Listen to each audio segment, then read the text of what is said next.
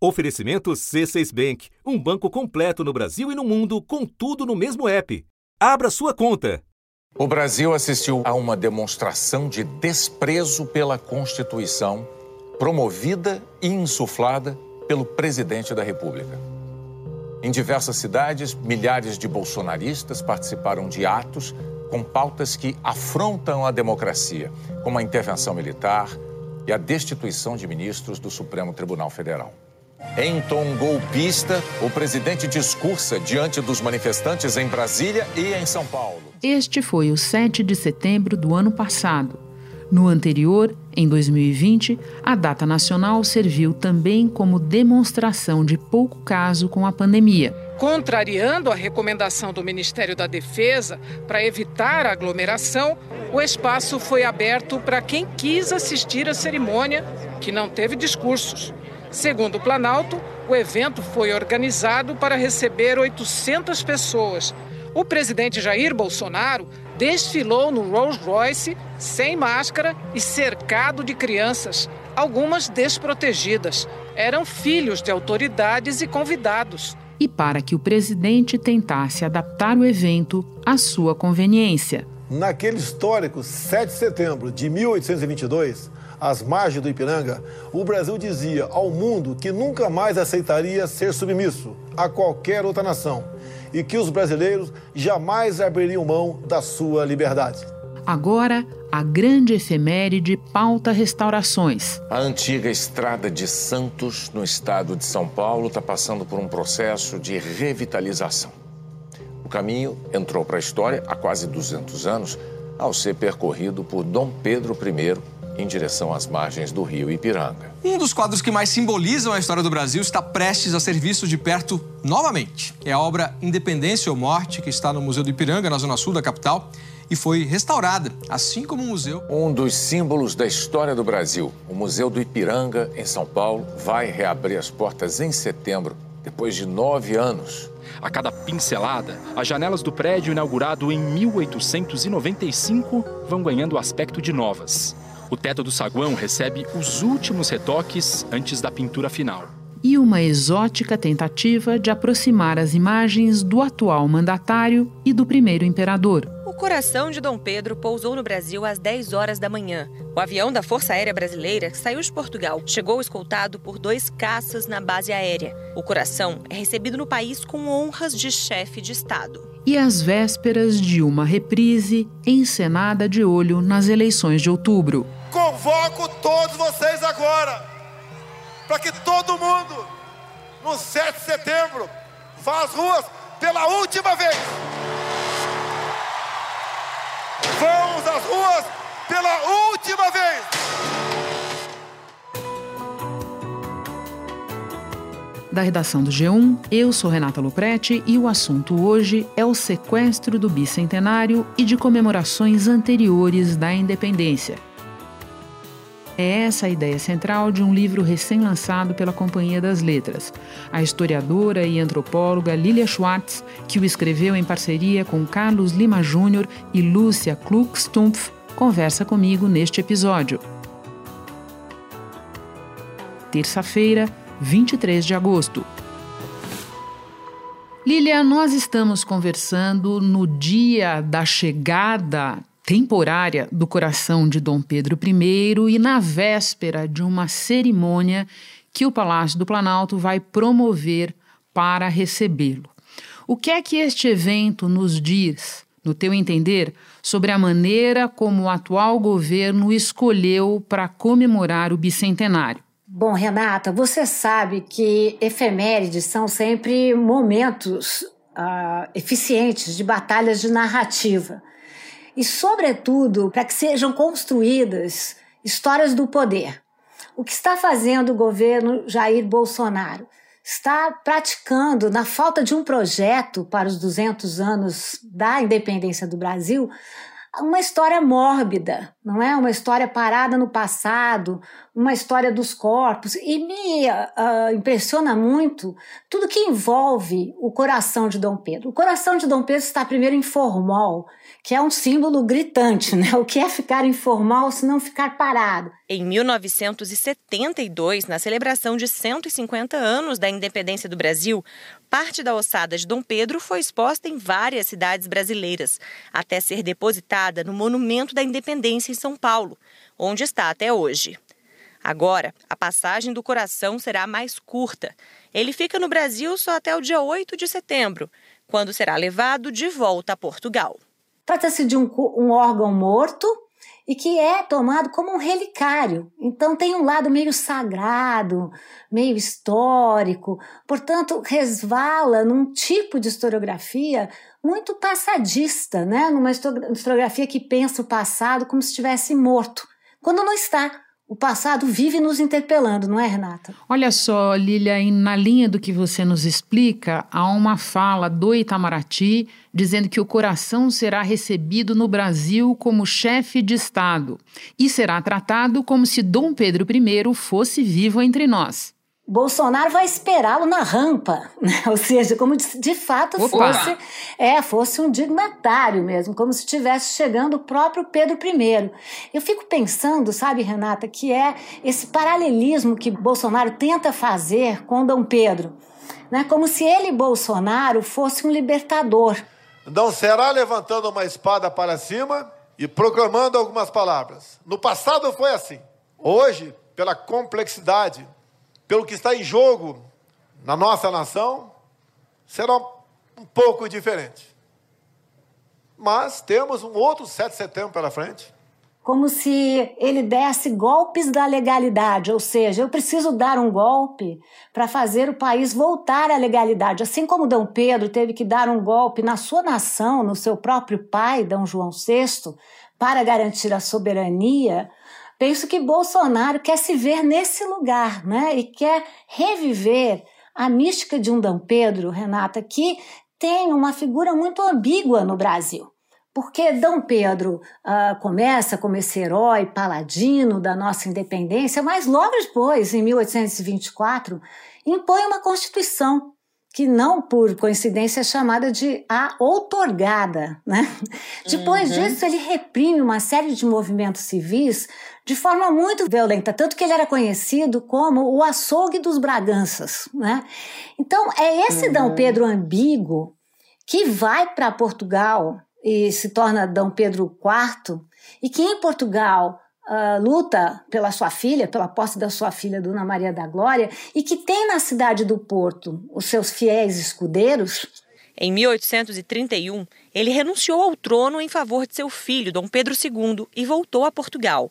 Dom Pedro I morreu em Lisboa três anos depois, aos 35 anos de idade, vítima de tuberculose. No leito de morte, pediu que o coração ficasse na cidade do Porto, no norte de Portugal. E isso foi feito. O coração está conservado em Formol há quase 188 anos, na igreja de Nossa Senhora da Lapa, em um mausoléu protegido por cinco chaves. É esse coração de Dom Pedro que volta. Bom, lembrando que além de tudo é só empréstimo, o coração vai ter que voltar para Portugal. Agora, Lilia, quando você fala nessa pegada forte de necropolítica, eu me lembro da comemoração do Sesc Centenário em 1972, auge da ditadura militar, quando os festejos também passaram pelo retorno de restos mortais, certo? A ditadura militar ela vai concretizar um desejo que já ia sendo realizado por outros momentos. Ditadura militar que também vai praticar esse tipo de prática em relação à historiografia. Vamos trazer o corpo de Dom Pedro. E com um detalhe: se dessa vez, em 2022, o coração vem só emprestado, portanto, o Estado brasileiro vai ter que pagar pela ida e pela volta desse órgão morto do corpo do primeiro imperador brasileiro. Em 1972, o corpo de D. Pedro chega, mas houve um erro de cálculo. Opa! É, a lápide dele, que foi construída também no monumento do Ipiranga, que deveria, enfim, deitar, né, deitar-se em, em berço esplêndido em 1922.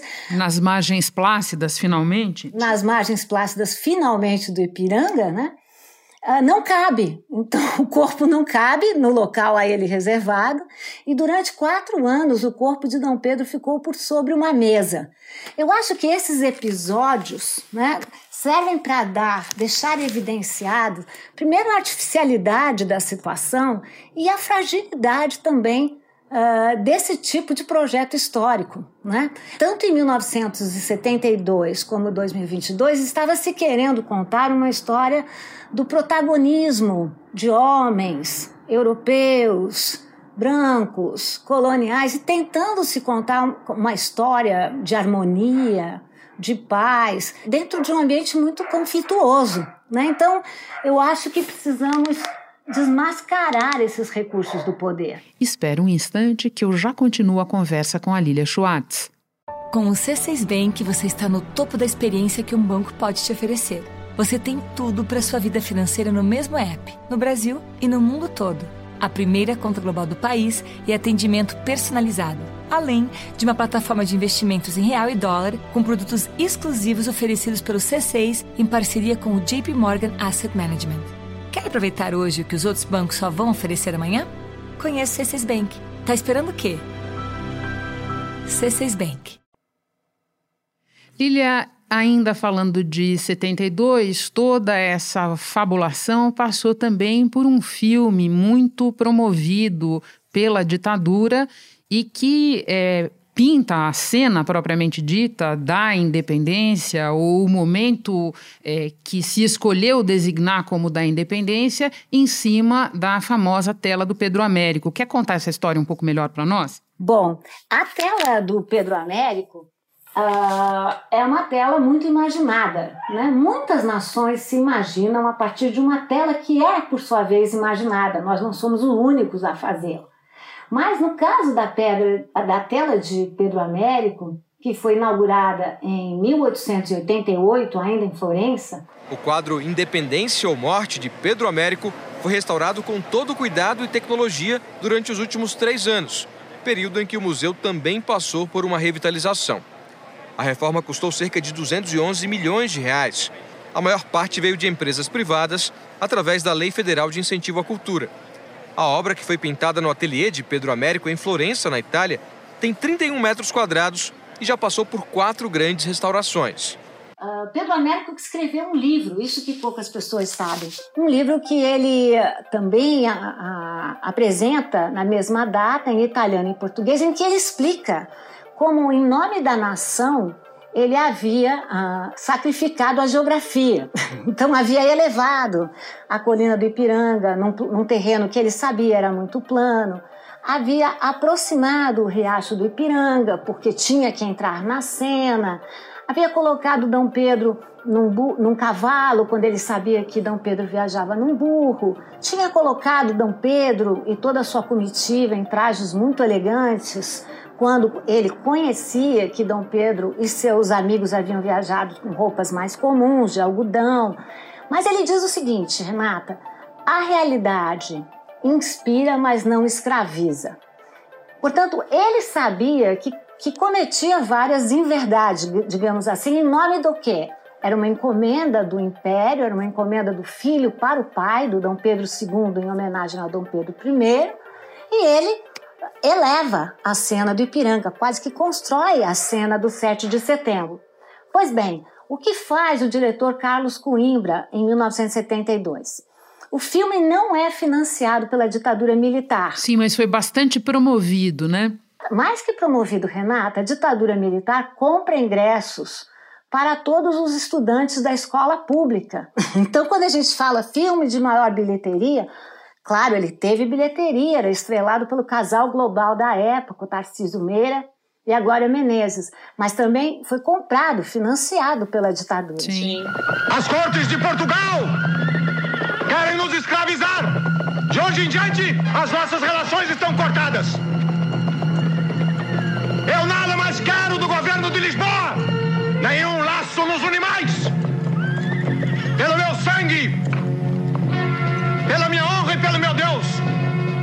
A independência do Brasil.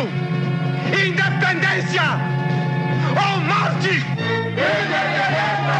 Independência ou morte! E agora a sua pergunta: o que faz o diretor? Ele explica que ele utilizou para a cena fatídica do 7 de setembro não os documentos de época, mas a tela de Pedro Américo. E diz o diretor, porque senão a cena, as pessoas achariam que a cena não tinha realidade. Então vocês vejam como a imaginação vai entrando no lugar da verdade. É mais forte do que a verdade. Sim, sim. Deixa eu aproveitar que nós falamos do quadro do Pedro Américo para voltar, ou na verdade para ir para a estação anterior dessa história toda, também analisada por vocês no livro, que é a comemoração do centenário em 1922, porque ali a tela do Pedro Américo foi exposta pela primeira vez. Que elementos, Lilia, você vê na comemoração do centenário que já denotavam a tendência do país a, a fabular, a tendência do governo de turno a militarizar e a enfeitar ou modificar a história da independência? A tela do Pedro Américo tem uma história aventurosa, né? Porque Pedro Américo inaugura sua tela em Florença. Estavam presentes várias a nobreza, a realeza e a família imperial brasileira, e o próprio Pedro Américo fotografa essa tela, claro, em branco e preto. Estamos falando de 1888. Essa tela, porém, chega ao Brasil lá por julho, agosto de 88. Logo depois viria a república. A monarquia não andava num bom momento. E o que acontece? A tela sempre foi pensada, vocacionada para ficar na parede do Museu Paulista ou Museu do Ipiranga. Porém, a tela chega, as obras para o Museu Paulista vão ser retardadas, não ficava bem fazer um, um museu monumento em homenagem à monarquia em plena república, e a tela só é inaugurada em 1895 mas ela é inaugurada para valer, como você diz, apenas em 1922. O que, que, acontecia na época? Epitácio Pessoa, então presidente, estava vi vivendo um momento com muitas greves. E ele imagina uma comemoração do centenário da independência em 1922 de forma a apagar os conflitos. Cria um inimigo interno, que seria o Morro do Castelo, porque ele diz que o morro estava atrapalhando os ventos, né? Não só não disse que lá vivia uma, popula né, um, uma população que, sem recursos, que precisava morar lá para ficar no centro da cidade. Pois bem, ele demole o Morro do Castelo e constrói, por exemplo, o Museu Histórico Nacional, para bem comemorar a independência. Mas o que ele não sabia era das comemorações em São Paulo. São Paulo vai sequestrar a independência em 1922, de, literalmente, porque. Eu ia falar de leve, mas nem foi de leve. Não foi de leve. Na direção havia o Scragnoli Toné, que não só encomendou uma série de telas e todas davam o protagonismo para os Andradas e para os paulistas, como ele uh, reinaugurou a tela do Pedro Américo reinaugurou a mística do bandeirismo. Pois bem, toda a formação do Museu do Ipiranga vinha com um objetivo só: dizer que a passagem do 7 de setembro não só foi a mais importante, como o 7 de setembro já revelava o protagonismo dos paulistas. Ou seja, Sim. só poderia ter acontecido em São Paulo. E a pintura do Pedro Américo, por sua vez, vai virando cultura material. Aparece em moeda, aparece nos leques, aparece em, em todos, nas bandejas, né? E cada vez mais vence essa versão europeia, palaciana, paulista agora, né, masculina, viril, do 7 de setembro às margens do Ipiranga. Mas essa é uma construção, uma construção. Depois de falar do sequestro promovido pelos militares e do sequestro promovido pelos paulistas, vamos ao sequestro original. Porque vocês explicam bem que a própria ideia de 7 de setembro envolve uma certa mistificação, porque não foi na largada da independência que o 7 de setembro foi uma data comemorativa. Quando e por que ele se torna o dia da independência? Explica para nós, por favor. Bom, eu espero não estar acabando com a, com a mística. Com, com muitos sonhos. Com é. muitos sonhos, porque não é esse sonho que a gente merece.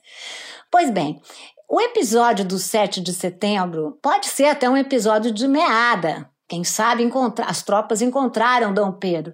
Mas o verdadeiro episódio da nossa independência já estava dado. Né? Leopoldina, Maria Leopoldina, que na, na nossa história aparece sempre como esposa de, mãe dos filhos de, na verdade foi uma grande protagonista da independência.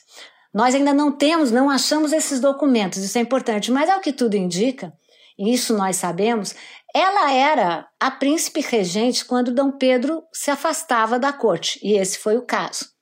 Pois bem, mesmo assim, Dom Pedro recebe as notícias quando estava às margens do Ipiranga, por motivos intestinais, inclusive. Renata, isso não é fofoca da história. Todo mundo, os documentos de época dizem que ele tinha que apear-se, quem sabe por isso o Riacho do Ipiranga, né? Não estava bem das suas funções estomacais. Mas ele volta para o Rio de Janeiro. Ao chegar no Rio, no dia 10 de outubro, ele é aclamado e depois coroado imperador. Vamos combinar que essas são dois, uh, dois fatos capitais na história de uma monarquia. Além do mais, ele vai estar na capital do Brasil. São Paulo, nesse momento, não tinha importância alguma, era ponto de partida, não era ponto de chegada. O, o, verdadeiro local tinha que se dar aonde? Na capital do Brasil, né? Então, capital, no Rio de Janeiro. Então, todos os documentos, não só os documentos visuais, como os documentos escritos, se referem sempre uh, à independência do Brasil no dia 10 de outubro, no Rio de Janeiro. Essa história do 7 de setembro, do Ipiranga, começa a ser contada, de fato, em 1827 Dom Pedro vem para São Paulo justamente para tentar apaziguar essas disputas internas e, e garantir o apoio das elites paulistas por acaso houvesse uma ruptura com Portugal. Quando Dom Pedro se refere numa missiva ao extraordinário acontecimento às margens do Ipiranga. Estamos em 1827, D. Pedro, como nós já conversamos aqui, não estava com a moral muito elevada, né? ele estava sendo muito questionado pelos políticos do Partido Brasileiro, uh, e ele lança essa ideia desse acontecimento, desse acontecimento principesco quase, uh, romântico, voluntarioso. E qual é a diferença aí? É que a aclamação e coroação de um imperador é um evento de uma nação de uma nação que se pronuncia, de uma nação que reconhece o monarca como seu rei. Um evento muito diferente é esse do 7 de setembro, que dá todo o protagonismo a Dom Pedro, que dá todo o protagonismo a uma pessoa só. Não é como se ele nós devêssemos tudo a um ato benevolente desse príncipe, desse grandioso príncipe, que vai virando, desculpe o paralelo com os tempos de 2022, um mito da nossa independência, né? Lilia, aproveito que você encerrou esse percurso é, remetendo a 2022 para te pedir que a gente fale justamente do sequestro que o atual governo tenta promover da data. Como é que você é, enxerga? Pode até aprofundar para nós, por favor, aquela ideia do golpe dentro da legalidade, essa contradição em termos que você mencionou no início da conversa. Bolsonaro, como boa parte dessa onda de governos de extrema direita que desagou sobre nós desde 2016, vem falando, usando expressões contraditórias para designar a maneira como eles se comportam politicamente entre elas golpe democrático ou esse tal de golpe da legalidade. Ou seja, um golpe é quando você tem um governo legitimamente constituído e que é substituído por outro que não é. Então não há legalidade possível. Mas vamos combinar que estamos num outro tipo de golpe, que é um golpe que vem sendo dado cotidianamente pelo governo Jair Bolsonaro. Desde que ele assumiu uh, em 2019, nós sofremos esses golpes, as nossas instituições democráticas, há muito tempo. Mas qual é o golpe que Jair Bolsonaro vem anunciando para o 7 de setembro? É o golpe do seu próprio protagonismo, é o golpe do seu próprio poder, né? É, o 7 de setembro do ano passado foi muito conturbado, muito polêmico, e a gente vive a mesma apreensão aí no 7 de setembro desse ano, com um fator a mais que é a proximidade das eleições presidenciais. Não? Essa apreensão ronda até mesmo membros da cúpula da campanha do presidente Jair Bolsonaro. É, hoje, a atuação do Bolsonaro nessa data é vista até mesmo pelo núcleo duro da sua campanha, como uma incógnita. Não à toa, Renata, não sei se você notou, mas Jair Bolsonaro, ou, ou, os bolsonaristas, ou aqueles que a sua assessoria, não poucas vezes colocam Jair Bolsonaro em, em situações em que o público pode vincular na imaginação uma motociata de Jair Bolsonaro ou um passeio de Jair Bolsonaro a cavalo, à velha e boa imagem de Pedro Américo. Então, ele está querendo se, se vincular no imaginário a essa figura do imperador, do príncipe que faz a lei a, empunhando a sua espada. Não à toa, agora em 2022, se qualquer um de vocês for abrir lá um manual que foi feito pelo governo agora em 2022, vocês vão ver que eles usaram como símbolo a tela de Pedro Américo sem dar o crédito, portanto, a tela de Pedro Américo perdeu autoria, data, título e tudo mais, e usam como símbolo a empunhadura do braço de Dom Pedro com a espada. Então veja que o, o, Dom Pedro, que era um príncipe, vai virando o quê? Um militar. Então, na minha opinião, o que já estava ocorrendo em 72 e em 2022 está muito claro é um golpe na própria festa também. É a partir da ditadura militar que a festa da independência é sequestrada por um discurso militar, né? E um discurso uh, determinista, né? Dessa ideia de que os militares são os fiéis da nossa democracia, quando nunca foram. Lilia, eu quero terminar espelhando o capítulo final do livro, porque ali vocês fazem algo muito interessante. Vocês se debruçam sobre o que o governo, muito entre aspas, produziu para a comemoração do bicentenário. E vocês percebem que, para além desse sequestro e da militarização, trabalhar e produzir conteúdos e discussão sobre o bicentenário, isso praticamente não aconteceu, certo? Nada. Ou seja, esse é um governo sem projeto. Vamos dizer que a ditadura militar também não tinha exatamente um, mas pelo menos defendia a ideia da modernização, do tal do milagre que não aconteceu, não é? E cujo grande símbolo é a Transamazônica, né? Uma, uma estrada fantasma que acabou de que rasgou a floresta e dava de nada em nada. Bom, mas o governo, nesse, nesse documento que eles chamam de Memorial da Soberania, mostra a completa ausência de projeto completa ausência. Como não há projeto, eles estão se fiando na vinda, é o começo da nossa conversa, né, Renata? Na vinda Sim. do coração emprestado de Dom Pedro. E também nessa ideia de uma independência harmoniosa, em que o povo cumpre que papel? O papel de espectador, passivo, que não reage, que não participa, que não faz nada. Né? É uma noção passadista de história, é uma noção que transforma história numa bengala né, para o uso que se quer, e não pensa que história é processo aberto, né? e que ela tem que, de alguma maneira, dizer respeito a todos aqueles que querem comemorar essa independência. Esse é o golpe final, na minha opinião, Renata, no sequestro de símbolos que Jair Bolsonaro vem fazendo sequestrou a nossa bandeira, sequestrou o nosso hino, não é verdade? A camisa da seleção e agora quer sequestrar a festa e os conceitos embutidos na festa.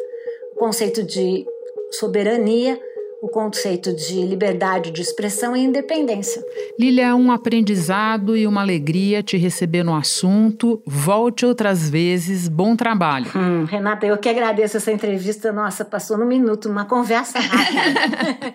Lília, muito obrigada. Abração para você, viu? Outro. Este foi o assunto, podcast diário disponível no G1, no Globoplay ou na sua plataforma de áudio preferida. Vale a pena seguir o podcast na Amazon ou no Spotify, assinar no Apple Podcasts, se inscrever no Google Podcasts ou no Castbox e favoritar na Deezer. Assim você recebe uma notificação sempre que tiver novo episódio. Eu sou Renata Loprete e fico por aqui. Até o próximo assunto.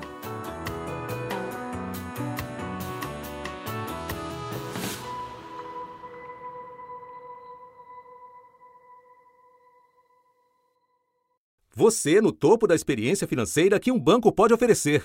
Escolha um banco completo no Brasil e em qualquer lugar do mundo. Abra sua conta no C6 Bank.